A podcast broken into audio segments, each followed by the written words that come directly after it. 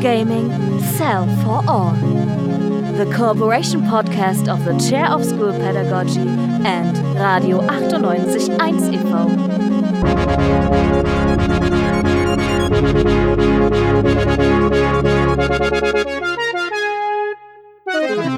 Gaming SEL for All is a cooperation podcast of the Chair of School Pedagogy of the Institute of Educational Science at the University of Greifswald and Radio 98.1 e.V. It is a podcast of the project Promoting Well-being Among European Adolescents, an inclusive and digital program to strengthen socio-emotional competences. The project is founded by the Erasmus Plus program of the European Union. The project includes the development, implementation, and evaluation of a SEL cell based program with an inclusive approach using digital methods called SEL for All to develop socio emotional competencies especially in students with fewer opportunities. The program aims to develop these key competences to improve well being, which in turn affects the way students interact with each other at class and school level, thus promoting openness, inclusion, and diversity among European youth. SEL for All is founded by the European Union. However, the views and opinions expressed are solely those of the authors and do not necessarily reflect those of the European Union or the European Executive Agency for Education and Culture, short EACEA. Neither the European Union nor the EACEA can be held responsible for them. In today's episode, we talk to Dr. Frances Hoferichter from the Department of School Pedagogy at the University of Greifswald and Dr. Constanze Schöps from the University of Valencia. Both will tell us what the project is all about. Hello, and thank you for taking your time. So tell us about our project. How did you come up with the idea? Well, Constanze and I, we have known each other for years and we actually met in Greifswald when she had an internship stay in 2016 at the Faculty of Education. And uh, when we met, we recognized that we had common interests, research interests. Uh, for example, regarding fostering students' positive emotions related to school and learning, and also preventing students from experiencing stress and burnout. And um, also, the research question we uh, are both following is how to support the overall and scholastic well being of youth and school students. Exactly. So we have been in contact over the years, and then in 2021, I invited Frances to visit me in Valencia for a research conference. Um, it was an online conference that we organized um, in our department here at the University of Valencia about innovating in education to promote well-being and develop emotional skills. So um, I invited her to present her last results um, from her latest studies, and um, she did a very amazing um, presentation about school-related well-being by building strong social relationships. So healthy students, healthy relationships. So it was um, very amazing, and it actually had a lot in common with what we're um, what was we were doing at the time in our research group Emina. So we were working on a video game, Emotic Space, um, that promotes social and emotional competence in adolescents to enhance their well-being. So this was actually um, very close to the studies that Frances has been doing in Germany. So we decided to start a project together about both emotions and well-being in her youth, and uh, it could be a nice idea to do that um, across different European countries like Germany, Spain, or maybe other partners that would be interested in, in this project. Yeah, and this is when we uh, started to look at different funding opportunities, and we came across the Erasmus Plus Cooperation Partnership Program that is funded by the European Union. And by looking at the call, we immediately knew okay, this was the right format for our research idea as the program's policy priorities align with what we had in mind uh, back then and uh, what we are actually doing now, uh, which is, for example, addressing the digital transformation processes among school students and also supporting the development of key components and competencies, um, such as socio emotional competencies.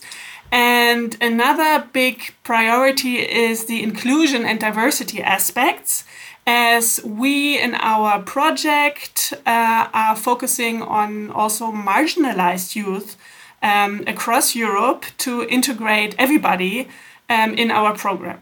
So, um, with this project, we uh, are matching the inclusive education with the digital uh, technology. And um, so we then, in the next step, looked for partners that uh, would join our endeavor, and we talked to colleagues from Italy and Spain, Austria, and Finland. Exactly. So we received very good feedback from each uh, one of them. Actually, um, several research, research group already had um, previous experience with Erasmus Plus and uh, were also um, supporting us in this project. And so when we had um, an idea what we wanted to do and who our partners could be, we started to write up a proposal in June, um, January, February, March 2022. Um, Frances and I um, were really hard writing um, this proposal together and finally submitted it um, by March 24, I think. And in July 2022, we actually got a successful reply to our surprise. I was really surprised, Frances, wasn't you? yeah, but uh, really, a really positive, nice, great surprise. Yeah. Definitely, definitely. All right, and what is the project all about? Uh, well, in this project, uh, we are designing and implementing a SEL based program, and SEL stands for socio emotional learning with an inclusive approach using digital tools. And the digital tool is a serious game. And this project is called SEL for All. And we are um, trying to strengthen socio emotional competencies, particularly among students with fewer opportunities, um, as key competence um, to improve well-being, inclusion, and socio-emotional um, competencies among European youth. And um, so we are hoping when the students are playing the game that uh, their openness, inclusion, and diversity in the class and school context will also increase. And we are following a co creation approach which means that we include students because the students are our target group, of course, and we include them in the design process. So we are constantly keeping a feedback loop so that we are able to design a game according to students' needs and likes. And uh, we are also evaluating the effects of playing the serious game which we will do by quantitative questionnaires and also by having interviews with students as well as with the teachers because we are hoping to implement this serious game approach within the school context, within the class context in Spain, Italy, and Germany. How are you going to achieve that goal? Well, um, it's very um, ambitious, our goal, but um, I think altogether um, we have found the right partners to do so. So, in, uh, first, what we have to do is to design the serious game that Frances described. A serious game is like the educational game where um, it resembles a little bit um, a video game, but at the same time, um, the content is more educational. And the goal at the end is not only to have fun while playing, but also to teach the students or the adolescents while playing um, certain skills, abilities, or just to um, also to raise awareness um, of certain um, things that we think are important, for example, emotional regulation or social inclusion, but also well being. So, this serious game or educational video game that we're designing right now um, is um, well, it is kind of um, a science fiction video game where the adolescents will play different missions, and through those missions, they have to face a lot of challenges and they have to learn, um, develop, and actually apply certain skills, social emotional skills, such as being aware of their own feelings or using strategies that help them to regulate their feelings, emotions, also um, communication skills or showing empathy and compassion towards um, each other. So there are different missions and also small quests where they have to show and practice um, pro-social behaviors, for example. And um, all this, um, all these different missions and quests are embedded in the story. And the story takes place in a school that is kind of haunted by an evil monster and um, all, over the, school and the environments there are hidden gates that lead to magical places where they have to take up those different challenges and develop and apply those skills and abilities that will help them in the end to face the evil monster um, that is hunting their school and play this final mission.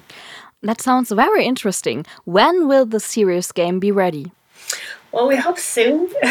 we um, have been already um, several years in the process of designing um, the serious game, but um, designing serious games is a very creative process, so it needs time and also it needs a very close uh, work um, that we're doing together with um, the partner from um, Valencia from the University, Polytechnical University of Valencia. Um, their research group is actually programming um, the game, and also um, with the research group of Italy, who are um, experts in um, pro sociality, and they're helping us with the content.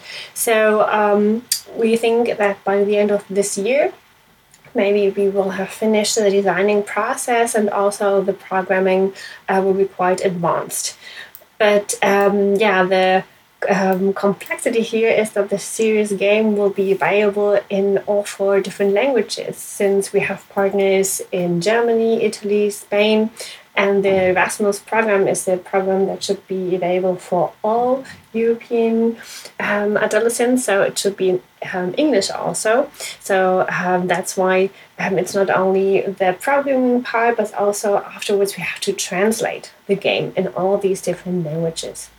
And what is also important to mention that we will develop um, digital teaching material, um, which includes, for example, a teacher handbook as well as video tutorials that will be viable also for the teachers in those different languages because we want the teachers to um, also have different tools and um, to have like a manual that will help them to use the video game in their classrooms. So it will be, um, of course, the teachers who will we who um, will play with um, their students in the class. So therefore, it's very important also to target the teachers and um, educate them and help them use the game in their classes.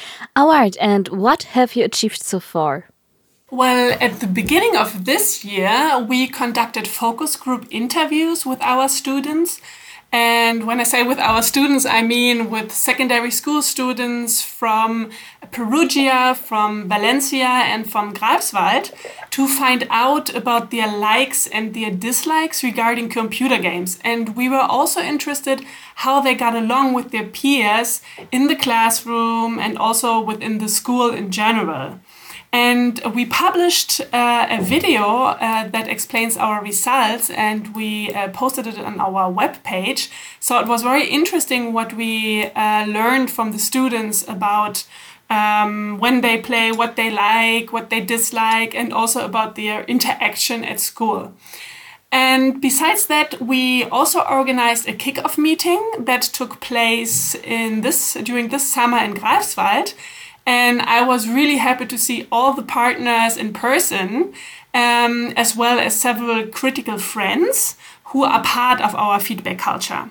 And um, so we have uh, Professor Annalisa Morganti, who is supporting this project as a partner, um, together with her colleague Dr. Alessia Signorelli.